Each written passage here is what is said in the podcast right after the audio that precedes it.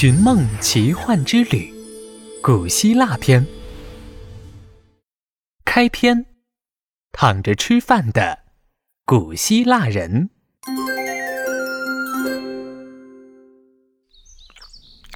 哼哼猪，你又躺着吃东西，赶紧起来！百无聊赖的午后，哼哼猪斜躺在沙发上，一只手支着脑袋，一只手往嘴里扔着最爱的桃子软糖。听到猪妈妈略带怒气的声音从耳畔响起，哼哼猪嗖地坐起来，坐得笔直，连嚼软糖的吧唧声都小了一半。叮咚，叮咚，一阵门铃声解救了哼哼猪，他赶紧跑去开门，原来是小泼猴来了。小泼猴刚进门就一把搂住他，嘿，哼哼猪，好久不见。好久不见，小泼猴，这两天你过得怎么样？我跟我爸去了野外科考，遇到可多有意思的东西了，一会儿跟你慢慢说。你呢？你过得咋样？嗨，别提了，我就想趁暑假最后几天在家舒舒服服吃一吃，躺一躺。这不刚刚又被我妈说了，说我躺着吃东西。哼哼猪撇了撇嘴。哈哈，哼哼猪，你这个习惯放在两千多年前的古希腊，那可是贵族的习惯啊。嗯，啥？还真有能躺着吃饭不被说的地方？哪儿？我要去。哼哼猪已经急不可耐了。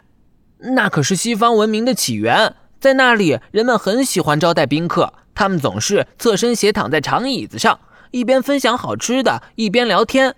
通常一吃就是好几个小时呢。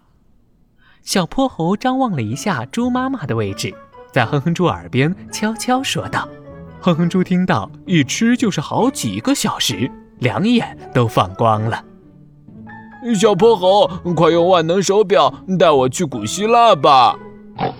在哼哼猪的极力恳求下，小泼猴向玄教授申请了此次穿越行动。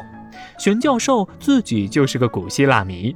连连说：“去吧，去吧，趁开学之前去感受一下伟大的古希腊。要不是我年纪大了，腿脚不好，我也想跟你们一块儿去呢。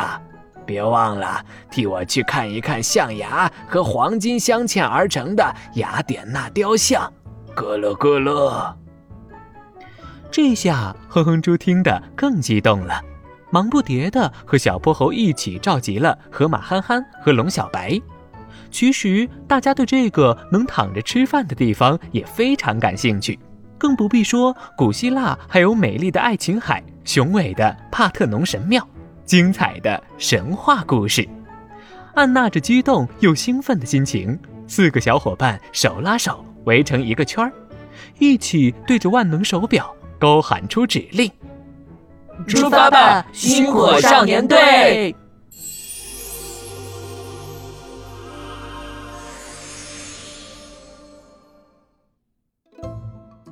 小朋友们，这个喜欢躺着吃饭的地方是什么样的呢？小泼猴和他的朋友们会在那里遇到什么有趣的事情呢？